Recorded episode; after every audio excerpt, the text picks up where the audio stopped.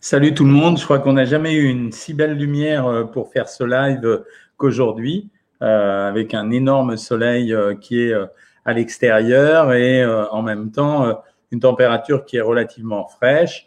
comme à l'accoutumée, on se retrouve, il est 19h, je ne sais pas ce que vous êtes en train de faire, je vous ai peut-être arrêté pendant votre repas, mais en tout cas, c'est le moment où on échange entre nous et sachez que ça me fait toujours autant plaisir. Euh, les, choses évoluent, donc on, va commencer à en parler. En fait, les raisonnements de tout le monde commencent à évoluer. Donc aujourd'hui, on va faire deux choses. On fera notre séquence habituelle euh, sur les news que je peux vous donner et les informations dont je dispose, euh, peut-être parfois un peu en avance et, de temps en temps plus complémentaires. Je ne sais pas si certains d'entre vous m'ont vu ce matin sur CNews. Donc j'ai passé une heure et demie intéressante et notamment avec euh, notre ami euh, le docteur Christian Perron, euh, qui est chef de service à l'hôpital de Garches et avec qui on a échangé pendant longtemps dans l'émission de Morandini sur CNews sur cette affaire de Covid. Euh, Perron est un soutien très très fort du, professeur Raoult et, il affirme et il confirme ce soutien à Raoult en disant que lui-même utilise le même traitement que Didier Raoult et qu'en fait, depuis qu'il a euh, utilisé ce traitement, euh, il pense qu'il a moins de morts, moins de cas graves dans son service, qui est quand même un vrai service de réanimation, enfin, qui est, vraiment, qui fait partie de ces euh, 12 services à région parisienne qui sont vraiment les services euh, cohérents et compétents concernant le sujet. Et donc, Christian Perron soutient ça. Moi, pour ma part, je continue à maintenir mon attitude qui consiste à dire, euh, bien sûr, nous n'avons aucune preuve scientifique pour le moment de l'efficacité de ce qui est proposé, c'est-à-dire l'hydroxychloroquine associée à l'azithromycine. Ce qui est proposé dans un cadre traditionnel, ça veut dire sur les méthodes d'investigation traditionnelles qu'on utilise en termes médicaux, ça veut dire ce qu'on appelle les études randomisées en double aveugle, où on fait des tirages au sort et où on partage des groupes, un médicament qui sert et un médicament qui sert à rien, pour voir s'il y a vraiment une différence statistique. Le problème, et, et là j'accorde ça autant à Christian Perron qu'à Didier Raoult, le problème est qu'on n'est pas dans une situation traditionnelle et qu'on est dans une course de vitesse en même temps. Euh, ce que j'appelle une course de vitesse, c'est qu'on sait très bien que plus on ira vite euh, pour traiter et pour aider les gens, et moins on aura de victimes ou moins on aura de, de séquelles, parce qu'il y a le problème des séquelles. Donc, concernant ce traitement à l'hydroxychloroquine, j'ai insisté en disant qu'en tout cas, dans la mesure où les contre-indications étaient respectées et euh, où les indications étaient respectées, avec les mesures traditionnelles de prévention qu'on doit faire. Il y avait, je ne dis pas que ça marche, mais ça n'était pas un problème d'autoriser les médecins à le donner en début de parcours et non pas en fin de parcours. Je l'ai dit et je l'assume. Le donner dans les cas graves, c'est une vaste fumisterie parce que c'est le moment où il n'y a plus de virus et le traitement était efficace sur l'activité virale. Donc on ne comprenait pas, c'était idiot, euh, voilà. Donc euh, j'ai été un peu euh, finalement un peu moins critique que ce débat entre euh, qui est devenu un, débat personnel entre deux médecins. On a l'impression qu'on a d'un côté Didier Raoult et de l'autre côté on a euh, cette femme qui s'appelle Madame Lacombe. Euh, qui est devenue finalement, dont, l'essentiel de, de ses interventions aujourd'hui, ça consiste à critiquer Raoult. Et ce que je comprends pas, qu'elle exerce ses compétences à l'occasion de la crise du Covid et pour traiter le Covid, si elle peut aider, et notamment elle peut aider, euh, c'est pas la peine d'aller euh, régler ses comptes euh, par médias interposés. Enfin, je trouve ça extrêmement mesquin et sans intérêt. Ça, c'est la première chose. La deuxième chose, c'est concernant les masques. J'ai poussé un coup de gueule euh, parce que je sais pas si vous vous souvenez, à un moment donné, les, les pharmaciens, au tout début de l'histoire, ils nous ont donné des masques. Vous ont donné des masques. Et euh, nous, je dis nous parce que nous, on a le droit à avoir des quotas de masques. Alors, il y a ceux qui sont donnés à l'hôpital, mais on peut aller également dans les pharmacies avec notre carte professionnelle. Euh, la méthodologie, c'est qu'on est inscrit dans une pharmacie et avec cette pharmacie, euh, ben, elle nous délivre notre quota et on a le droit à 12 masques chirurgicaux et 6 masques FFP2 que nous n'avons jamais si on les demande là-bas parce que les ont pas. Donc, euh, de toute façon, ils peuvent pas nous les donner. Mais souvenez-vous, à l'époque, le gouvernement a dit, je réquisitionne tous les masques. Et il a interdit aux pharmaciens, je me suis fait confirmer ça euh, par ma fille ce matin qui est pharmacienne, il a interdit aux pharmaciens de donner les masques. Et donc, les pharmaciens avaient des stocks de masques, des masques chirurgicaux et parfois des masques FFP2. En tout cas, ma fille en avait. Et donc, elle n'a pas le droit de les donner. Et on leur a dit, on va réquisitionner ces masques et on viendra les chercher. Sauf que tout le monde me dit, personne n'est jamais venu les chercher. Donc, il y a deux stocks de masques à l'heure actuelle dans les pharmacies. Il y a un premier stock de masques qui étaient les masques qui étaient en réserve dans les pharmacies et ils n'ont pas le droit de le donner parce que l'État est censé venir les chercher ou les préfectures ou les maires, j'en sais rien. Et il y a un deuxième stock de masques qui a été donné aux pharmacies pour les donner aux soignants. Donc ceux-là, ils nous les donnent, mais sur le premier, ils n'ont pas le droit de les, les donner et ils n'ont pas le droit de les vendre non plus. On marche sur la tête. Alors j'accuse nullement le gouvernement là-dedans. Euh, pourquoi? Parce que pour qui connaît le fonctionnement de l'État français, euh, on sait que c'est une bureaucratie euh, qui fonctionne un peu sur le mode du passé, avec une technocratie qui est très puissante. Et si vous n'avez pas rempli le bon bordereau avec la bonne signature, le bon tampon, que vous l'avez pas envoyé au bon bureau, qu'il a retransféré au bureau précédent, enfin bref, ça demande des semaines et des mois. Donc ce matin, j'ai poussé un coup de gueule en disant, mais laissez-leur vendre ces masques contingentez-les, empêchez qu'il y ait un, Richard qui arrive et euh, qui dise moi je vous prends tout le stock de masques. Dites que chaque personne entrant dans la pharmacie a droit d'avoir un masque par jour, par exemple, ou deux masques pour pouvoir revenir le lendemain. Et voilà, et laisser sortir les masques. Donc c'était mes deux coups de gueule euh, de la journée. Concernant euh, la stratégie, ça bouge à une allure insensée. On se demande si les respirateurs artificiels, ça n'a pas été un facteur aggravant de cette maladie. Nouvelle théorie nouvelle théorie, c'est-à-dire qu'en mettant euh, euh, un oxygène à très fort débit, on mettait le poumon en hyperpression pulmonaire, en hyperpression, et en le mettant en hyperpression, on majorait l'inflammation. Donc certains commencent à dire finalement, il faut surtout pas passer au respirateur, euh, les individus, en tout cas le faire le plus tard possible, vraiment si on n'a plus d'autre choix, etc. Parce que l'appareil le, finalement aggraverait la maladie et il vaudrait mieux attendre que la personne soit dans un lit avec un masque à oxygène à très très fort débit et la faire patienter avant de la passer en réa où les gens sortent, un, fracassés, deuxièmement, ne sortent pas du tout de temps en temps, et troisièmement, avec des séquelles dont on ne sait pas si elles seront réellement réversibles ou non. Ça, c'est le côté négatif des choses. Mais vous voyez que ça évolue parce que c'est quand même plus confortable d'être en réa avec des perfusions et un masque à oxygène que d'être intubé, même si le temps passe plus vite parce qu'on est endormi.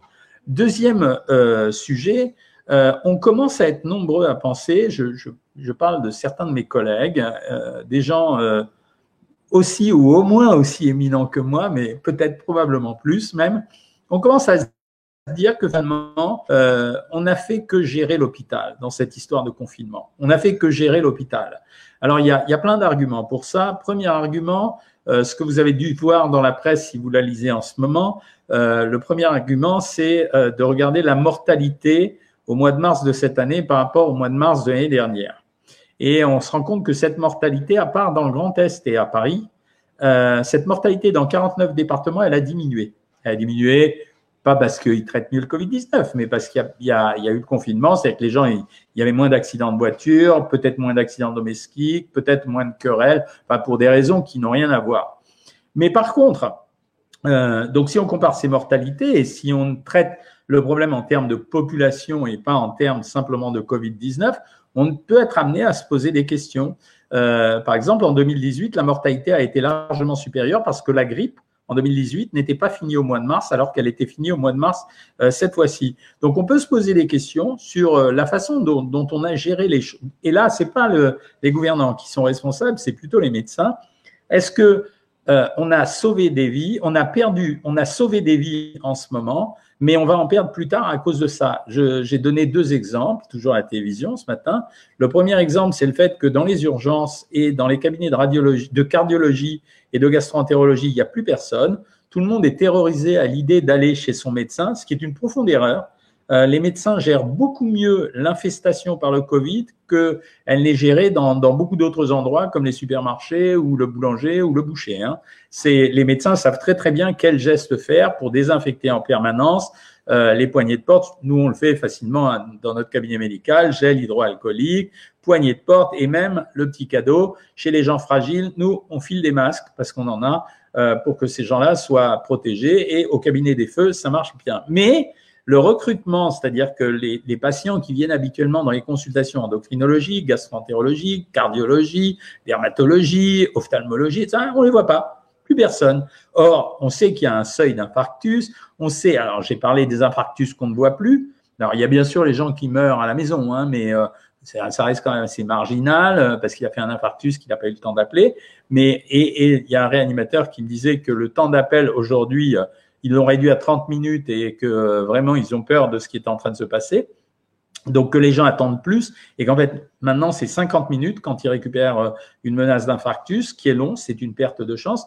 Et la deuxième chose, c'est que quand vous avez euh, une douleur abdominale et qu'on vous dit il faut aller passer un scanner, waouh waouh waouh, les mecs ils ont la ils ont la trouille. Alors que dans les scanners, dans les cabinets de radiologie, euh, il y a des radiologues, ils voient plein de Covid, ils sont pas malades. Hein. Donc ça veut dire pourquoi? Parce que on nettoie les poignées de porte, on nettoie les appareils, on désinfecte, purifie etc. Et donc, tous ces gens qui n'ont pas été consultés aggravent pour certains leur maladie. Je pense aux insuffisants respiratoires. Chez certains d'entre eux, il fallait peut-être augmenter le traitement. Ils n'ont pas été voir le pneumologue parce qu'ils ont la trouille. Eh bien, ils auront perdu une partie de leur capacité respiratoire, donc perte de chance. Je passe aux gens qui ont des douleurs euh, précardiaques, péricardiaques, qui par précaution auraient probablement passé un électrocardiogramme, qui ne vont plus le passer. Je pense à ces gens qui ont une angine, qui n'appellent pas leur généraliste, qui vont le traiter et qui vont faire des amygdales cryptiques qui après déclencheront beaucoup plus d'angines. Je peux vous en citer des tonnes comme ça. Je pense au gars qui a mal à l'estomac, qui d'habitude prend un anti-ulcéreux, euh, qui va pas le prendre, qui va faire euh, une brûlure œsophage et qui va par la suite euh, euh avoir un problème plus sérieux. Donc ça veut dire que au jour d'aujourd'hui, on a protégé une partie de la population on a, en tout cas, on l'a protégé euh, comme c'est comme ça d'ailleurs. Euh, et derrière, on va perdre un certain nombre de vies. Donc ça, c'était ce que je voulais vous dire. C'était la première interrogation concernant notre traitement vis-à-vis du confinement. Notre deuxième raisonnement, à quelques collègues et à moi, c'est de se dire, au fond, qu'est-ce qu'on est en train de faire? On est en train de repousser l'échéance. Si le virus est aussi contaminant que ce qu'il est, ce qui reste encore à démontrer parce que tous les jours, il se passe des nouvelles choses. S'il est aussi contaminant, alors à ce moment-là, quand on va sortir la population du en déconfinement, il y aura deux possibilités. Ou on aura des masques pour tout le monde, on respectera les gestes barrières et ça va être super compliqué à gérer. Ou alors, bah, on va l'attraper progressivement et toute la population va l'attraper et on aura des vagues et des revagues et des re-revagues. Alors qu'en fait, la vraie bonne stratégie, c'est quoi? Masquer les gens, mettre en confinement obligatoire après avoir fait un test tous ceux qui auront eu des symptômes euh, de Covid-19. Et troisièmement, laisser, même si c'est désagréable, dire aux personnes de plus de 70 ans, c'est ça qu'on appelle les personnes âgées, entre guillemets, on va en parler dans deux secondes, leur dire, écoutez, vous êtes à risque, puisque vous êtes à risque, euh, a priori, ça serait mieux que vous restiez confiné, vous avez le droit de sortir, mais quand vous allez sortir, vous allez être beaucoup plus prudent que le reste de la population. Voilà, et vous n'allez pas vous amuser à aller au resto, aller dans les cinoches s'y réouvrent, etc. En tout cas, attendez jusqu'à temps qu'on ait un traitement et jusqu'à temps qu'on ait un vaccin. Quant à l'histoire des personnes âgées et de l'âge, tout le monde se pose la question. C'est-à-dire, qu'est-ce que c'est être âgé? Moi, perso, je peux vous dire, je connais des gens de 85 ans qui sont en pleine forme physique et qu'on ne peut pas considérer comme personnes à risque, comme personnes âgées. D'ailleurs, la preuve, c'est que certains sortent de la réanimation. Et je connais à l'inverse des gens de 50 balais qui sont complètement esquintés parce qu'ils ont eu une mauvaise hygiène de vie, euh, mauvaise alimentation, euh, surobésité, euh, etc., etc., et qui sont déjà à risque. Et c'est pas seulement une question d'âge. Statistiquement, quand ils ont dit les personnes âgées, pardon, j'ai des petits moucherons autour de moi. Quand ils ont dit les personnes âgées, c'est parce que statistiquement, on voit bien si on regarde le profil, je veux pas effrayer ceux qui ont plus de 70 ans, mais on voit le profil de ce qui se passe il est clair que c'est vraiment c'est la date butoir. Quoi. C'est à partir de 70 ans, si on regarde l'ensemble des problèmes qu'on a eu en réanimation, c'est 70 ans. Après 90 ans, je vous en parle même pas. Quand euh, quelqu'un sort de réa, euh, ben on fait la fête. Hein. C'est euh, voilà. Donc c'est ce que je voulais vous dire. Avec certains amis, on commence à se poser la question de savoir si ce confinement, il n'a pas été une espèce d'hystérie globale mondiale, où finalement, pour des raisons politiques, les uns les autres n'ont jamais osé affirmé. Alors, il y avait la stratégie de l'immunité collective de, de M. Johnson. Euh, il a, mais face à la réaction de la population, c'était traumatisant pour lui, j'imagine, parce que les, Anglais voyaient bien ce qui se passait à l'extérieur. Lui disait immunité collective, les morts tombaient. Et les autres disaient oui, mais il confine à côté, donc il a été obligé de confiner. C'est en réflexion. Euh, personne, aucun d'entre nous ne détient la vérité. C'est en réflexion à l'heure actuelle, mais on est en train d'en discuter avec quelques-uns. Même si le gouvernement a pris euh, des décisions, on, on va peut-être faire une espèce de manifeste pour dire qu'il faut aller plus vite sur les déconfinements. Euh, je vous donne un exemple. On a parlé des écoles. C'est une question qui est revenue assez souvent, mais très honnêtement, sur les enfants, on ne sait plus rien. On sait que les enfants, il n'y a pas de problème. Ça veut dire, mais vraiment, il n'y a pas de problème. Quand il y en a un, c'est une exception, on en parle dans le monde entier. Euh, on sait, on plus sûr que ce soit des vecteurs. On en est plus sûr. C'est pas certain, mais on en est plus sûr. On sait que les jeunes sont très peu à problème, sauf s'ils sont fumeurs, insuffisants respiratoires, cancéreux, enfin s'ils ont vraiment quelque chose, quoi.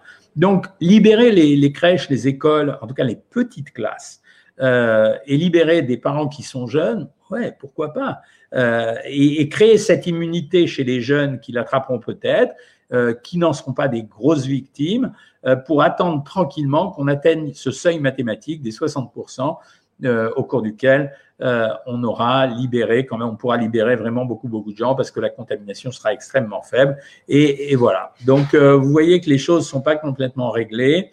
Je vais répondre à toutes vos questions après.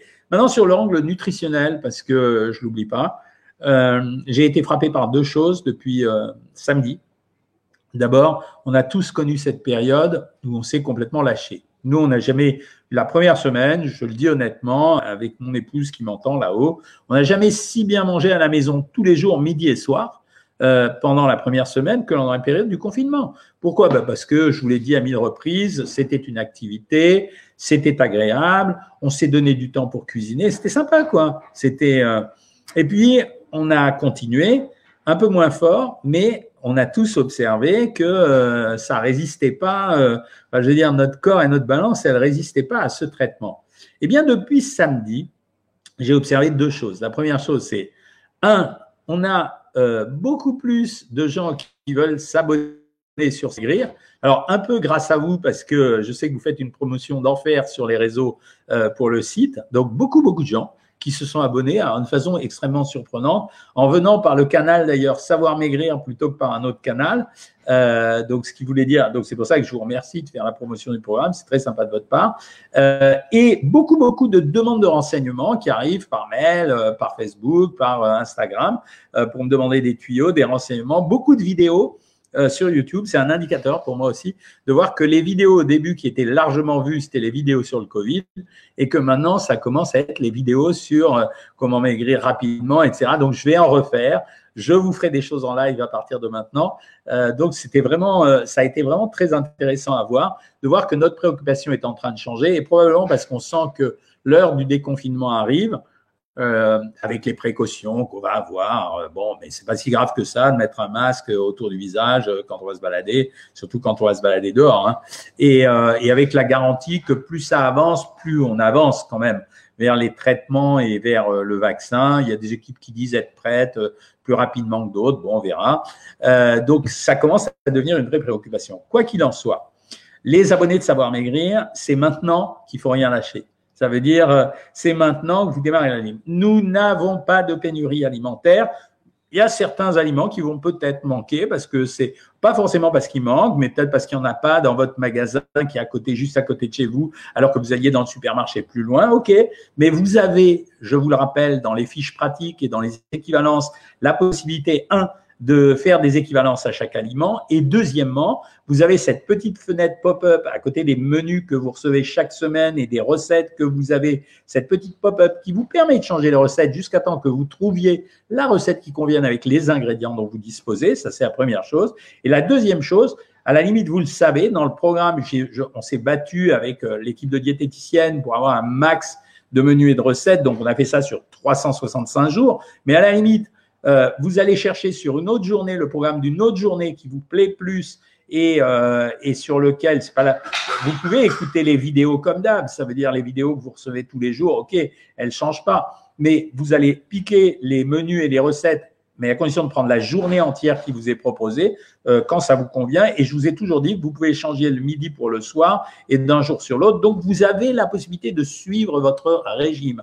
Et maintenant, vous devez avoir le cœur en fait parce que euh, notre libération est pour bientôt. Euh, donc, euh, on est le 15 avril, dans à peu près trois semaines, trois semaines et demie, quatre semaines, ça y est, on va pouvoir commencer à sortir à l'extérieur et peut-être euh, faire des, des, activités, même si c'est pas en grand groupe. Donc ça y est, c'est maintenant. Donc on a, on y est à partir de maintenant, ça va devenir une de nos préoccupations. Tous mes copains euh, à la télé comme ailleurs se moquent de moi en me disant ta période arrive, ta période arrive. Oui, parce que j'ai constaté ça.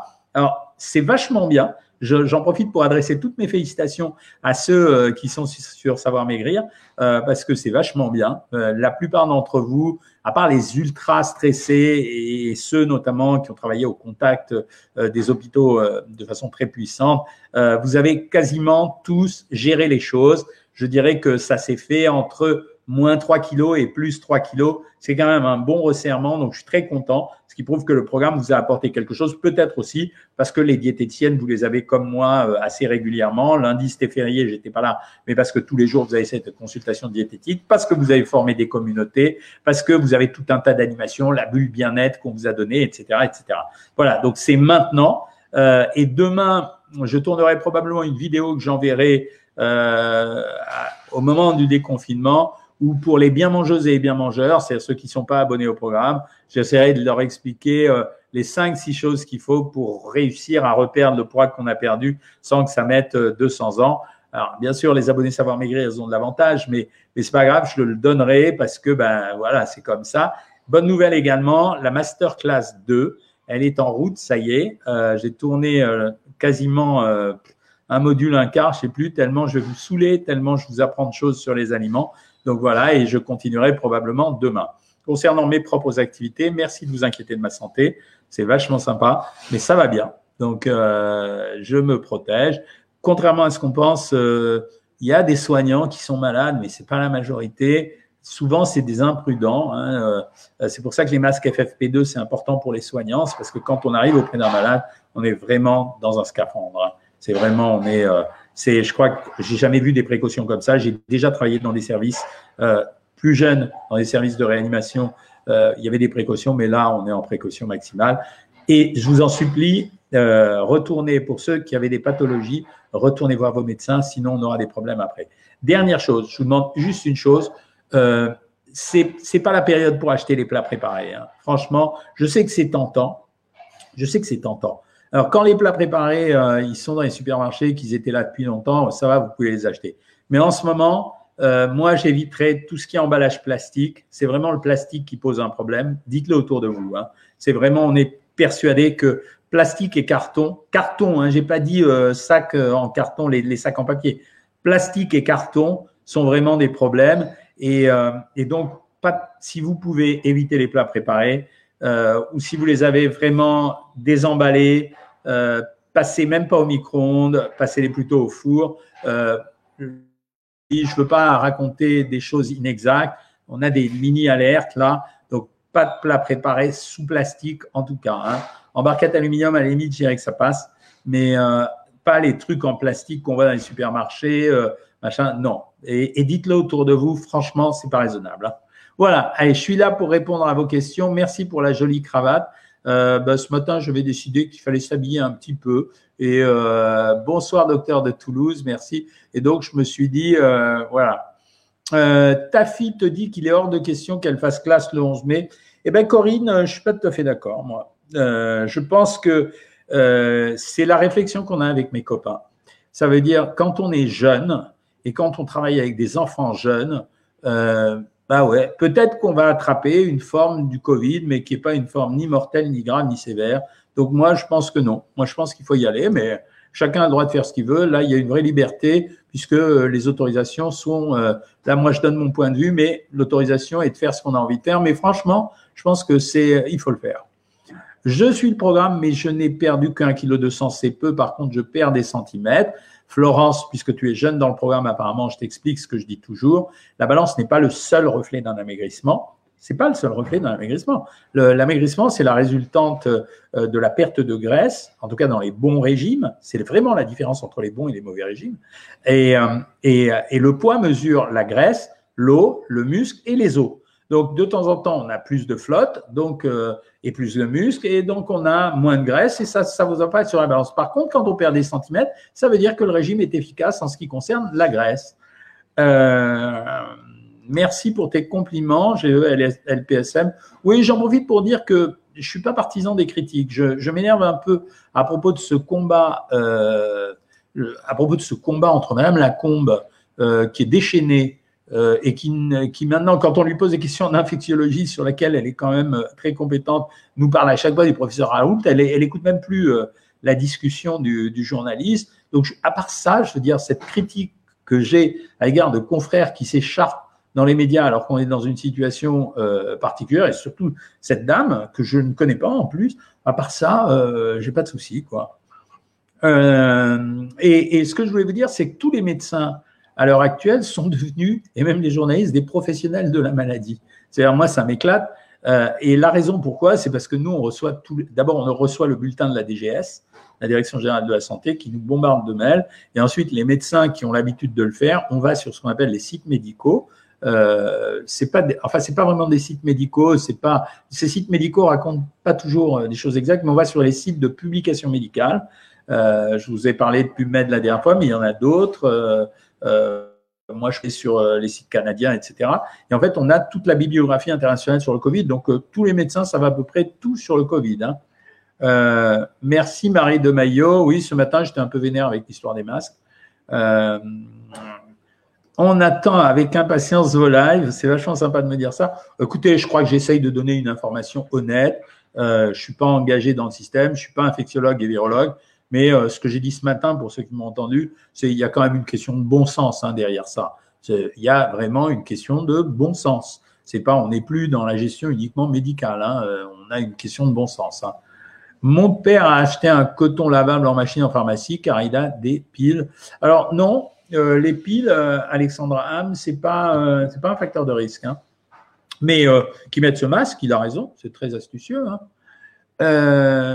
Moi, je travaille en supérette et nos clients nous en font, ben ouais, ça revient à la discussion à ce que j'ai dit, je crois que je dit aussi dans les médias, au moment où on, voit l'effort collectif de solidarité de, de tous les concitoyens. Euh, au moment où on s'est rendu compte que c'était plus important de flatter euh, l'infirmière et le brancardier que le joueur de foot qui gagne un million d'euros par mois, euh, eh bien, euh, ça va changer probablement nos comportements. Et quand je vois que des clients t'amènent des masques dans ta supérette, voilà, c'est ce que j'appelle la solidarité. Euh, on me demande ce que je pense, Muriel, du collagène et sous quelle forme. Bah, le collagène, j'en pense rien, c'est une fibre. Enfin, c'est la fibre qui constitue une partie de nos tissus. Donc oui, mais en tout cas, avaler du collagène, ça servirait à rien. Ça se transformerait immédiatement en protéines. Hein. Ah, c'est sympa que vous vous dites bonsoir entre vous. Euh, avait-il une ordonnance car mon mari a un défibrillateur et non, non, il n'a pas un défibrillateur, euh, Morissette, euh, il a une pile aussi. le défibrillateur, c'est le choc électrique qu'on met sur le corps de quelqu'un quand on veut faire redémarrer un cœur, quand le cœur bat de façon anarchique et donc est inefficace. Mais mais non, il s'est fait, Morissette, il s'est fait fabriquer un masque euh, en tissu. Donc les masques en tissu, tout le monde va en avoir. Je parle moi des masques. Alors certains masques en tissu sont au premier niveau. Je parle des masques chirurgicaux. C'est quand même pas compliqué à faire. Hein. Euh, ce n'est pas nous qui ont alors qui ont tout annulé. Alors ça, je trouve que les médecins qui ont annulé, euh, il ne faut pas les applaudir. Bon, je sais bien que c'est des applaudissements collectifs, mais je sais qu'il y a des médecins qui ils sont barrés. C'est ben, je trouve courage fuyant, euh, c'est pas, c'est un peu comme si euh, le militaire de métier, il dit, ben, je vais pas à l'armée pour me battre. Hein. Euh, ouais, ouais, il y a eu des annulations de rendez-vous dans, dans les Landes, je sais, je sais. Faut les rappeler vous-même parce que quand ce sont des malades chroniques, il faut y aller. Hein. Euh, Florence Foss dit, je pense que nous devons continuer à vivre, mais absolument. Ok, la, la, maladie a l'air certainement potentiellement plus dangereuse qu'une grippe, mais quand même, je veux dire, est-ce que vous pensez que tout au long de notre vie, nous allons éviter des maladies? C'est pour ça que je dis confiné à partir de 70 ans, hyper prudent à partir de 70 ans, prudent avant quand même, mais peut-être qu'on ne devait pas confiner de cette façon-là, et en tout cas, il va falloir qu'on teste un peu plus, hein, c'est euh, certain. Hein. Euh, il paraît qu'avant de confiner, il aurait fallu que 60% de la... Non, quand il y a... C'est pas exactement ça, Graciette, c'est quand 60% de la population euh, est immunisée, on considère à ce moment-là que l'infection va rester relativement légère. À 70 ans, on est encore jeune, mais oui, c'est ce que je t'ai dit, Marie-Clotilde. Euh, c'est pour ça que l'idée a germé de demander un certificat médical. Il y a des gens qui, à 50 ans, sont totalement usés Il y a des gens qui à 85 ans sont super en forme. Morissette, tu n'as pas été faire tes analyses de sang et tu avais des échos aussi à passer, car j'ai peur de sortir. Bêtise, Morissette, va faire ta prise de sang, euh, respecte les barrières de sécurité et va faire ton échographie. Euh, c'est vraiment ridicule. Quelqu'un, par exemple, on a, ils ont reçu à l'hôpital, là, Ambroise Paré, je vous en avais parlé la dernière fois, la chef de service, dans le dernier live, m'avait raconté qu'elle avait plus d'occlusion sur bride, etc., etc. Elle a récupéré, là, très récemment, euh, une occlusion sur bride, qui est un truc assez facile, mais là, la dame n'est pas venue, en l'occurrence, parce qu'elle avait peur de rentrer à l'hôpital, sauf que l'occlusion, elle s'en est sortie, mais ça a nécrosé le tissu. Ce qui aurait dû être simplement défaire le nœud de l'intestin et recoudre l'intestin à la paroi, s'est transformé en, on lui a coupé quasiment les trois quarts de son côlon. Pas malin, hein, pas malin. Euh, que pensez-vous des enfants qui retourneront à l'école? J'ai répondu, Angèle, en direct à la télévision. J'ai des petits-fils et des petites-filles. Et euh, je, conseille à mes filles, et mes filles sont d'accord avec moi, ils retournent à l'école. Je pense que le, les vraies personnes en danger, c'est s'il y a des vieilles personnes. Euh, mais le problème, c'est que c'est plus les grands-parents qui les amèneront, que dans les écoles, les gens ne sont pas des retraités, ceux qui travaillent. Donc euh, oui, il y aura sûrement quelques malades, euh, mais euh, c'est pas une raison pour annuler l'école pour tous les enfants. Alors, ça, très bonne question de Marie. Encore faut-il que les personnes âgées veuillent se faire vacciner. Bah oui, on va avoir ce problème après. Il y a des gens qui disent qu'ils ne seront pas vaccinés. Bah, écoutez, merci pour eux. Ça fera tourner les réas. Euh, Marianne, bravo pour votre intervention ce matin. Je suis tout à fait d'accord avec vous et le professeur Perron. Je suis pharmacien biologiste et trouve aberrantes les décisions du Conseil scientifique. Ce Conseil scientifique, il a étouffé Macron. Je pense que Macron a réagi récemment parce qu'il s'est rendu compte que le Conseil scientifique raisonnait avec des critères qui sont des critères d'avant, euh, Marianne. Euh, c'est des critères qui ne fonctionnent pas en termes d'épidémies importantes comme celles qu'on a connues.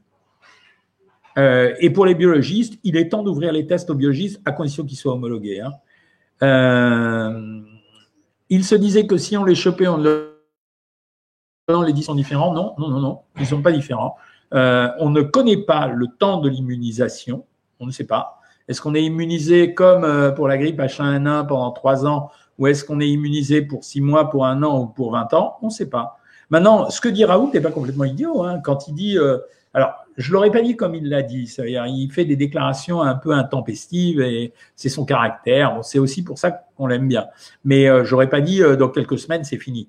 J'aurais dit que, comme d'habitude, dans les virus euh, respiratoires saisonniers, il est possible, d'ailleurs, il l'a dit que c'était une hypothèse, il est possible que ça se ralentisse tout seul. Alors, les explications qui ont été données, ça a été que le virus peut être altéré de temps en temps par les ultraviolets. Alors, c'est pas peine de vous jeter sur les lampes à ultraviolets, hein, c'est pas certain.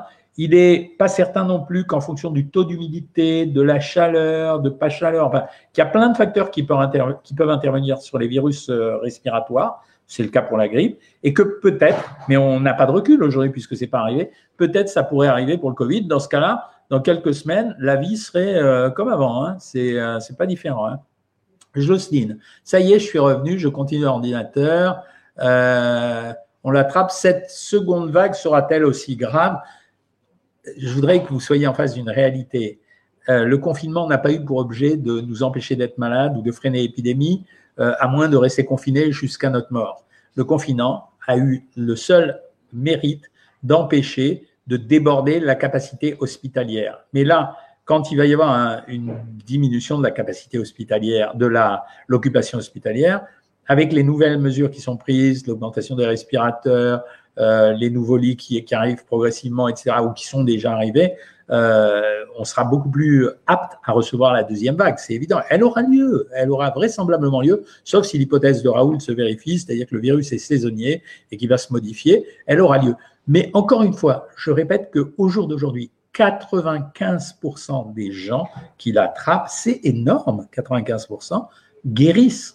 Dans ces 85%, 85%, c'est une forme légère. C'est-à-dire que ça s'apparente à, à, une forme un peu plus forte ou légèrement pareille qu'une qu'une grippe forte. Et il y a 10% de formes qui sont beaucoup plus sévères, mais elles guérissent aussi. Et dans les 5%, on voit bien que ce sont des populations particulières. Donc c'est pour ça qu'on commence à se dire, maintenant qu'on connaît mieux, hein, avec certains de mes potes qui sont pas des ignorants, hein, qui sont euh, des gens euh, très qualifiés, que peut-être on s'est jeté sur le truc d'une façon désordonnée. Mais il y avait un traitement moral de l'affaire.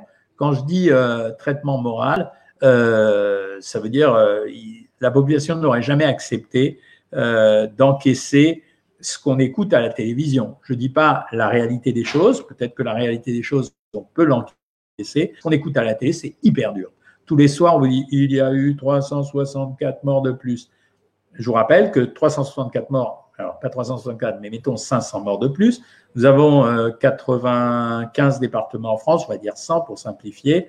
Ça représente 5 à 6 morts par département. Donc un département entier. Donc euh, c'est pas non plus euh, la peste ou le choléra. Hein. Je veux pas vous rassurer quand je dis ça. Je dis simplement qu'on est amené aujourd'hui à se poser des questions sur l'ordre dans lequel les choses ont été faites. Et je dis également par honnêteté qu'au moment où on savait rien, c'était peut-être plus prudent d'avoir fait comme ça. Euh, voilà, quel plaisir de vous entendre par rapport aux personnes âgées. Euh, c'est vrai qu'on n'est pas tous égaux. Non, mais, mais, mais très franchement, je ne peux pas dire le contraire. Après 70 ans, même si vous êtes super en forme, à moins d'être euh, comme le monsieur qu'on avait reçu à la télé il y a deux ans, Robert, le cycliste, d'être sportif et de continuer à faire du vélo à 100 ans, etc. Si vous vous sentez en forme, vous n'êtes pas considéré comme âgé. Par contre, euh, après 70 ans, il peut y avoir des maladies sous-jacentes que vous ne connaissez pas encore parce que votre médecin ne les a pas vues ou parce que vous ne l'avez pas consulté, d'où l'intérêt de les consulter. Et à ce moment-là, euh, effectivement, vous devenez personne à risque, mais pas seulement à cause de l'âge. Euh, voilà. Merci de me dire que l'équipe est super. C'est vrai, je suis très content, mais ça fait 13 ans qu'on se sent. Alors, le plaquenil, je l'ai pris ça m'a bousillé les rétines, entre autres, et le rivotril, pareil, que les effets secondaires, un très ok, mais je m'en servirai plus. Alors, euh, le plaquenil, ça se prend pas comme ça. Hein. Ça se prend pour le lupus euh, et pour euh, la sclérodermie, c'est-à-dire des maladies de système. Il y a des gens qui le prennent, mais on sait qu'il y a des contre-indications. Si on respecte pas les contre-indications d'un médicament, c'est sûr qu'on a des problèmes. Hein. Moi, c'est les fruits qui me manquent, mais je gère, dit Florence Foss. Euh, alors, tiens, un beau petit repas pour ce soir. Moi, ce soir, je fais sauter de porc façon couscous. Je pense qu'on va se régaler. C'est pour ça que je vous disais, vraiment, on a le temps. Faites de la cuisine maison. Surtout, c'est pas le moment d'acheter les plats préparés et surtout quand ils sont sous plastique. Hein. Euh, ça ennuie les industriels qu'on dise ça, mais enfin, quand même. Hein. Non, faut attendre le 11 mai. Hein. Le 11 mai, c'est théorique. Non, c'est pas théorique. Ça va être un. Mais personne ne connaît exactement les mesures du déconfinement. Ça va être très progressif et peut-être même régionalisé. Donc, euh, ils sont pas complètement euh, ignorants, surtout depuis qu'il est moins dépendant de ce conseil scientifique qu'il avait, euh, engoncé, euh, Macron. je pense que c'est bien. un handicap, Sylvie, n'est pas considéré comme un, facteur de risque. c'est un handicap, c'est un handicap, et OK, c'est pour ça que tu es reconnu comme tel, mais ce n'est pas un facteur de risque. Par exemple, quelqu'un qui est paraplégique, euh, c'est pas un facteur de risque. Voilà, c'est mais euh, la prudence intime que pour le moment, tu respectes le confinement et les mesures barrières. Voilà, c'est comme ça. Euh, Karine Dufour. Bonsoir docteur, il est plus prudent de tester tout le monde car les personnes asymptomatiques sont porteuses. C'est un débat. Euh, est-ce qu'il faut tester tout le monde ou non? Parce que c'est la question que j'ai posée à Perron ce matin, parce que lui dit oui, il faut tester tout le monde, et moi je lui ai dit oui, une fois que tu as testé, tu vas les retester tous les deux jours pour savoir si c'est négatif c'est positif, ok, mais c'est négatif. Est-ce que tu les retestes tous les deux jours? C'est ça la question à laquelle il va falloir répondre. Hein. Euh, non, non, la date du 11 mai, ça dépendra des méthodes. Hein. Obésité, confinement, bah ouais, c'est ce que je vous ai dit, les copains. Hein. C'est-à-dire, euh, euh, j'ai fait de la paille à la maison que j'ai partagé avec mes proches. Très bien, bravo. Obésité, confinement, non, pas confinement, mais prudence. Il suffira d'être prudent. Voilà. Euh, et poum, ça recommence, vous voyez. Alors, sur Instagram, les questions d'Instagram, euh, qui posent des questions intéressantes. Le thé marocain avec ou sans sucre? Sans sucre. Hein. Tu peux mettre du faux sucre à l'intérieur. Euh, moi, c'est ce que j'ai pris ce matin. Je prends du thé vert à la menthe, hein, je vous signale. je vous ai parlé de la bétadine verte. Apparemment, ce matin, on m'a dit que c'était pas. L'infectiologue avec qui j'ai parlé m'a dit ouais, peut-être que oui, mais il n'en était pas convaincu. Hein.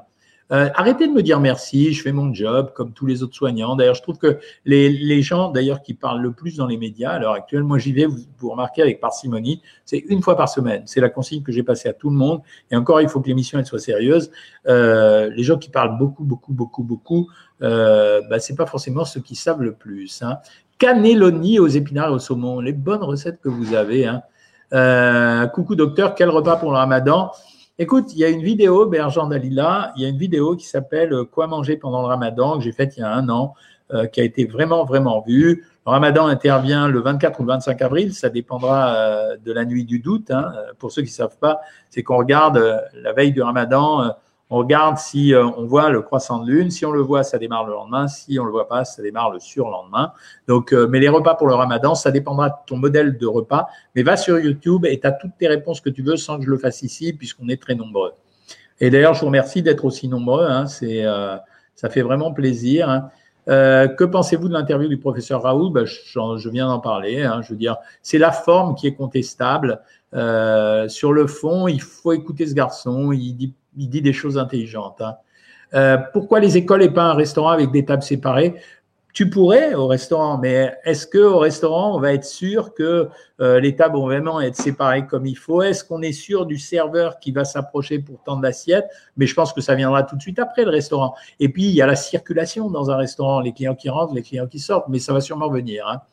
Bientôt on sortira de la nuit pour être au soleil. Et eh Euh, il y avait un très beau truc, euh, euh, vous voyez, c'est la période de toutes les fêtes religieuses, et un de mes amis me faisait remarquer que dans la religion juive, le 14 avril, je crois que c'était hier, en fait, on disait que ce jour-là, après une longue période chez les Juifs, enfin on voyait le bout du tunnel et l'épidémie sera finie.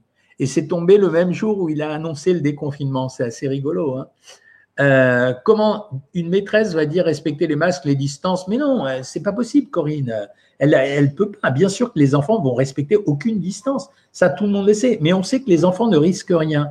Et on n'est plus du tout sûr que les enfants soient des vecteurs et des porteurs sains. Euh, alors la maîtresse pourrait peut-être l'attraper, mais elle peut l'attraper à la supérette du coin aussi. Hein. Mais elle, c'est la maîtresse qui doit faire attention. Euh, voilà, vous me dites les mêmes choses tous, mais apparemment, euh, merci pour l'élégant. Apparemment, j'ai l'impression que personne veut envoyer son enfant à l'école alors que les écoles vont rouvrir. Moi, je trouve que c'est une erreur. Mais, chacun fait comme il veut, on a le droit. Donc, chacun fait comme il veut. Pensez-vous qu'il sera possible de reprendre le sport en club à partir du 11 mai? Non. C'est pas pour le moment euh, considéré dans les possibilités, mais ça viendra assez rapidement. Mais, mais, mais pour l'instant, c'est pas nommé comme ça.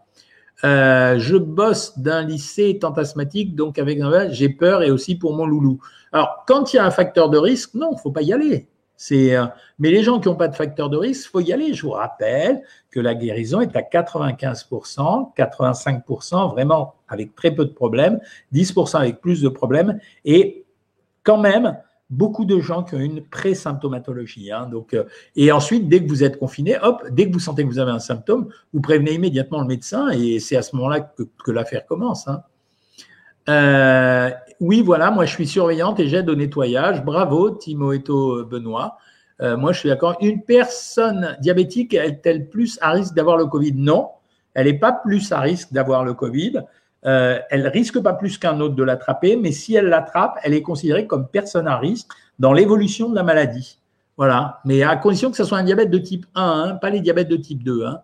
Moi, je ne veux pas attraper ce virus. Tu fais comment? Bah, tu peux rien faire de spécial, Corinne. C'est euh, le virus, euh, il décide pas, enfin, il choisit pas ses patients. Et je te répète encore une fois, on sait que euh, la quasi-totalité de la population le chopera, hein, de toute façon. Hein. Vous faites pas d'illusions, hein, vous passerez pas à côté parce que le virus, il s'éteindra pas tant qu'on n'a pas le vaccin. Donc, si on n'a pas le vaccin en décembre de l'année prochaine, en novembre-décembre, il va recirculer de nouveau. Et les gynécologues, quand on est suivi en PMA, on n'a aucune nouvelle, c'est pas normal. moi, je suis pas d'accord. C'est, il faut l'appeler.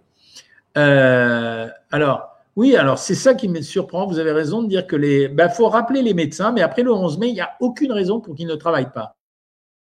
Les ostéopathes ne consultent plus non plus parce qu'ils ont la trouille, simplement. La thyroïde, on lui a reporté n'importe quoi. Euh, moi, j'ai annulé ma consultation. Pourquoi? En nutrition, je l'ai annulée. Euh, parce que je considérais que ce n'était pas une urgence et que ceux qui avaient besoin, il y a tous ceux du site internet qui sont suivis et euh, les autres, ceux qui avaient besoin, je communiquais avec eux par mail, j'ai toutes mes banques de régime, je répondais aux questions. Mais à la limite, j'avais prévu de recommencer le 4 mai, c'est ma secrétaire qui m'a dit, bon, on n'a qu'à commencer le 11, voilà. Euh, ma mère est diabétique, la podologue venait à domicile, maintenant elle ne vient plus. Elle lui a dit que c'est encore trop tôt, c'est nul. Alors franchement, c'est nul, Madeleine. Je t'explique pourquoi. Parce que autant, euh, j'ai vu la question sur le coiffeur, autant le coiffeur, il a un problème. Parce qu'il est près des cheveux, il est près du visage, il est près des, des gouttelettes, euh, machin. Autant, entre le pied de ta mère, la bouche de ta mère et la bouche euh, de la podologue, à moins que ta mère fasse 80 cm, il y a vraiment suffisamment de distance pour que la podologue vienne. Ce sont des gens qui ont la trouille. Voilà, il faut essayer de voir s'il y a un autre podologue qui veut bien venir. Euh, c'est quand quand on pourra aller au coiffeur? Ben, Moi aussi, je voudrais bien aller chez le coiffeur. Ça devient pathétique, mon histoire. J'aurais dû y aller juste avant. J'étais bête, hein, n'y ai pas pensé. Je suis pas d'accord. Euh, et si nous, on l'attrape, car nos enfants l'ont eu, je peux pas répondre à ta question, mais euh, chacun de nous va avoir une réaction particulière là-dessus. Euh, ouais, la manucure, enfin, c'est pas des priorités, les amis. La coiffure, je suis d'accord pour vous, mesdames. Euh, puisqu'apparemment euh, les racines, les couleurs, euh, etc. pour les mecs, franchement, bon, on peut patienter un petit peu. Hein. Et pour les barbus, ils ont qu'à se raser la barbe en attendant. Hein. Je crois que le coiffeur, merci pour les félicitations chez Morandini. Est-ce que prendre de la spiruline peut être bénéfique? En tout cas, rien pour le Covid. Hein. Après le 11 mai, on pourra aller chez le coiffeur? Je pense que oui. Ils sont en train de s'organiser, les coiffeurs. Mais je pense que s'ils coiffent à distance, vous savez ce qu'on. Ouais, non, c'est compliqué. En médecine, de temps en temps, ce qu'on fait, c'est quand on a un patient, par exemple, extrêmement euh, infectieux, on met un champ devant sa bouche. C'est-à-dire qu'on met un masque, euh, on, met deux poteaux et on met un drap. Et comme ça, on peut ne pas être contact avec vous. Salut tout le monde, le coiffeur on verra. Ah, le coiffeur, ça. J'ai 71 ans et non seulement je ne les parais pas, mais je suis en pleine forme, je travaille encore. Je ne veux pas rester confiné comme une petite vieille. Dominique, tu auras le choix. Ça veut dire qu'ils vont recommander aux personnes de plus de 70 ans de rester confinées, mais tout le monde est bien conscient que c'est c'est pas du tout les mêmes personnes. Il y a des gens de 75 ans qui peuvent plus marcher, qui sont dans un fauteuil. Il y en a qui font des jogging. Donc c'est à toi d'évaluer ta situation. Euh, Stop, euh, voilà. Donc, j'ai répondu à la plupart de vos questions. Bonsoir, docteur Toen. Par rapport au smoothie forme, est-ce que je peux mettre une banane de taille moyenne entière si je ne rajoute pas d'autres fruits? Tu peux mettre une banane de taille moyenne si tu veux. Moi, je préfère les mini bananes. Euh, je trouve que c'est euh, mieux. docteur, un régime pour le colon nerveux. Écoutez, fouillez sur ma chaîne YouTube. J'ai fait presque 400 vidéos. Donc, pour le colon, pour le colon, pour le colon sensible, il y a une vidéo aussi. Est-ce que je peux faire un régime œuf avec la maladie de Crohn? Ah oui, alors je peux dire que ça, vraiment pour la maladie de Crohn, ça marche super bien en plus. Hein. Euh, les salles de sport, j'ai répondu. Docteur, il y a des enseignantes qui ont 60 ans. Ben ça va, 60 ans, on est jeune, non? Euh, Bonjour de Suisse. Faut-il absolument être en surplus calorique pour gagner du muscle? Euh, Il faut avoir un bilan calorique supérieur pour acquérir du muscle. Oui. Si je mange entre 100 et 120 grammes de glucides, est-ce que c'est dangereux? Euh, Sandrine, si tu manges 100 à 120 grammes de sucre rapide, c'est un problème, mais si c'est des sucres lents, ça aucun problème. Hein. Contente de vous voir en direct, c'est plus intéressant que sur les plateaux de télé, merci. Quand est-ce que je reprends les consultations dans le cabinet? Je, pourrais reprendre demain, quoi. Je veux dire, j'ai dit que c'était le 11 mai bah, parce que ma secrétaire m'a fait un sketch pour me disant mais le 4 mai c'est compliqué peut-être qu'elle avait des raisons particulières donc j'ai dit le 11 mai mais moi le 11 mai je reprends sûr hein. c'est euh, voilà euh, croyez-vous qu'il y ait vraiment une alimentation anti-inflammatoire genre vegan? C'est des conneries euh, je viens de voir l'article d'un mec très connu. Alors, je sais pas qui c'est moi, mais apparemment c'est une star. Le type était vegan. Apparemment, il a eu une maladie grave. Il a tout arrêté son régime vegan. Donc, une alimentation équilibrée. Alors, ne pas manger de viande, c'est c'est une chose. Être totalement vegan, c'est vraiment, c'est vraiment philosophique. Et moi, je le recommande pas quand même. Je veux dire, être végétarien, ouais, je suis un des, je suis, je suis convaincu. Être vegan, non, je suis pas convaincu. Désolé. Euh, bravo pour la soupe de de, de semoule, de légumes, euh, c'est 28 Céline. Ça, c'est les réponses euh, sur Instagram pour le moment. alors, je mets un peu de semoule fine plutôt que vermicelle. Votre avis? Non, moi, je préfère vermicelle dans ton cas. Hein. Merci de me faire entièrement confiance. Faites-vous des couettes? Ouais, tu as raison. Je sais pas les faire, mais peut-être que ma femme saura me les faire. Hein. Euh, Est-ce que cela pose problème de consommer tous les midis des yaourts végétaux pour une perte de poids? Absolument pas. Mon mari avait rendez-vous chez son gastro, donc il a annulé. Merci pour mon chimorphine et tout le reste, mon généraliste, pas de souci. Moi, pour mon QI, bah, bah ouais, bah ton généraliste, c'est un bon généraliste s'il accepte tout ça. Euh, bah, les infos, je vous les donne parce que je suis au fait de la conversation. À l'hôpital de Saint-Nazaire, on a annulé toutes les IRM. C'est une autre raison, mais tu peux trouver des IRM dans le privé. À l'hôpital, ils les ont réservés parce qu'ils sont sûrement hôpital Covid. Donc, c'est pas la même chose. Hein. Voilà, je reviens un peu sur vous. Euh, voilà. Euh, j'adore ces questions. Si ça dure, j'aurai tous mes cheveux blancs, tant mieux, j'aurai plus d'allergie aux produits. Bah ouais, on va apprendre à vivre différemment. Hein. Il s'est passé des choses depuis cette histoire de Covid.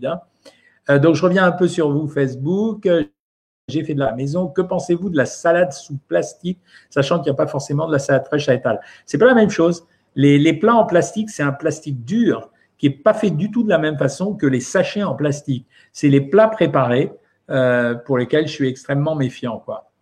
J'ai eu un infarctus à 28, je suis personne à risque. Est-ce que je dois mettre ma fille à l'école? Euh, bah, Non, a priori, si tu veux, oui, tu es personne à risque. Oui, c'est vrai, tu es personne à risque. Pardon, si tu as eu un infarctus. Alors, ça dépend si l'infarctus a abîmé une partie de ton tissu cardiaque ou non. S'il n'a pas abîmé ton tissu cardiaque, tu n'es plus personne à risque. S'il a abîmé ton tissu cardiaque, oui. Et dans ce cas-là, effectivement, peut-être que tu n'as pas intérêt à mettre ton enfant à l'école. Euh, bien, bien vu de ne pas avoir pris le plaquenil de votre propre initiative, parce qu'il y a des contre-indications, il faut les respecter. Hein. Euh, j'ai mon fils qui travaille comme cariste et asthmatique. Est-ce qu'il peut retourner? Oui. Franchement, oui, les asthmatiques, il n'y a que les asthmatiques sévères qui posent un problème, pas ceux qui font des crises d'asthme. Les obèses vont-ils être confinés pendant longtemps? Euh, C'est pas ce qu'on c'est pas, je veux dire, les vrais obèses. Euh, on va, on n'est pas obligé de les confiner. Les non confinés, ils vont sortir avec des précautions, mais on ne va pas trop leur pourrir la vie. Mais les personnes à risque, il faudra qu'ils respectent les règles de distanciation mieux que les autres, à la limite. Voilà. Euh, blanquette de dinde, ah, c'est bon vos recettes. Hein. Euh, alors, les dentistes sont interdits d'exercer, mais pourquoi les prothésistes ne travaillent pas? Tu as raison. Pas de soins dentaires possibles, c'est regrettable. Alors bon, les dentistes, ça va être une situation un peu particulière, mais ils sont en train de s'adapter. J'ai un de mes gendres euh, qui est orthodontiste et il est en train de s'adapter. Ils sont en train de trouver les formules pour pouvoir continuer à travailler. c'est normal. On t'a offert un spectacle de GAD le 16 juillet à ton mari. alors, d'abord, un, est-ce que GAD fera le spectacle? Je ne sais pas. Et deuxièmement, est-ce que ça sera autorisé euh, de faire des rassemblements dans les salles? Je ne sais pas. Ça va être précisé dans les, euh, dans les jours à venir. Quand la vitamine D est au ras des pâquerettes et que l'ampoule ne fait rien, que faire? Il faut combiner la vitamine D avec autre chose. Alors moi, le conseil que je donne aux gens, c'est de prendre la vitamine D avec une cuillère à café d'huile en même temps ou une cuillère à soupe d'huile, parce que la vitamine D ne sera absorbée que si elle est accompagnée de matière grasse. Euh, s'il y a un risque de seconde vague, c'est pas une seconde vague en Chine, c'est euh, réapparition de la maladie. Ce qu'on appelle la vague, c'est quand euh, il y a 3000 personnes qui arrivent d'un seul coup dans les, dans les hôpitaux. Hein. non, le plat préparé, je t'ai donné un consigne. Tu en as acheté un, tu vas le déballer, mais au lieu, par exemple, de le faire cuire au micro-ondes dans l'emballage, tu vas le prendre, tu vas le sortir, le mettre dans un, dans un, dans un saladier ou dans un plat qui passe au four. Et tu vas le passer au four, au moins qu'on soit sûr qu'il passe au four pendant 64 euh, à 64 degrés pendant au moins 4 minutes. Tu n'as qu'à mettre 64 degrés pour pas le cramer. Voilà. Euh, pour les enfants à l'école, il y a des inégalités. Bien sûr qu'il y a des inégalités, mais c'est à ça que pense notamment euh, le ministre. Ça veut dire, il est évident que dans les familles où il n'y a pas d'iPad, où il n'y a pas d'ordinateur, où il n'y a personne pour expliquer comment on fait, ces gosses-là, on leur fait prendre, c'est encore une perte de chance. C'est pas une perte de chance de santé, mais c'est une perte de chance. Donc il y a un moment où il faut, euh, euh, intervenir. Après le 11 mai, est-ce que je peux faire venir ma coiffeuse à domicile? Oui, mais elle va mettre un masque et tu vas en mettre un. Voilà, obligados. Euh, je suis trop contente de ne plus être en danger. On va finir là-dessus. Grâce à ma perte de poids et à l'arrêt par mon médecin de mes médicaments pour la tension, génial. Euh, bah, merci. On est content de t'avoir rendu service. C'était ça l'objectif de savoir maigrir. Voilà, les amis, il est 19h53. Dans 7 minutes, mettez-vous au balcon pour applaudir les soignants. Je vous assure que euh, tout autour de moi, les, les soignants, comme toute la, toute la population qui travaille pour le reste de la population est vraiment sensible à ça. Je ne sais pas combien de temps ça va durer, euh, mais vraiment, ils sont sensibles à ça. Donc, moi, je vous invite à le faire. euh, et à stimuler vos amis à le faire. Et pour le truc des, des plans en plastique, bah, passez-le autour de vous, ça peut rendre service. Ou dites-leur de venir de temps, en temps sur les lives. Euh, le prochain live, je vous le fais dimanche. Je vais garder l'horaire de 19h. je vais tourner beaucoup ces jours-ci. Et, ben, je vous embrasse. Je vous souhaite bon repas et j'espère vous donner à partir de maintenant que des bonnes nouvelles, des bonnes nouvelles, des bonnes nouvelles. Salut et bonne soirée à tous et à toutes.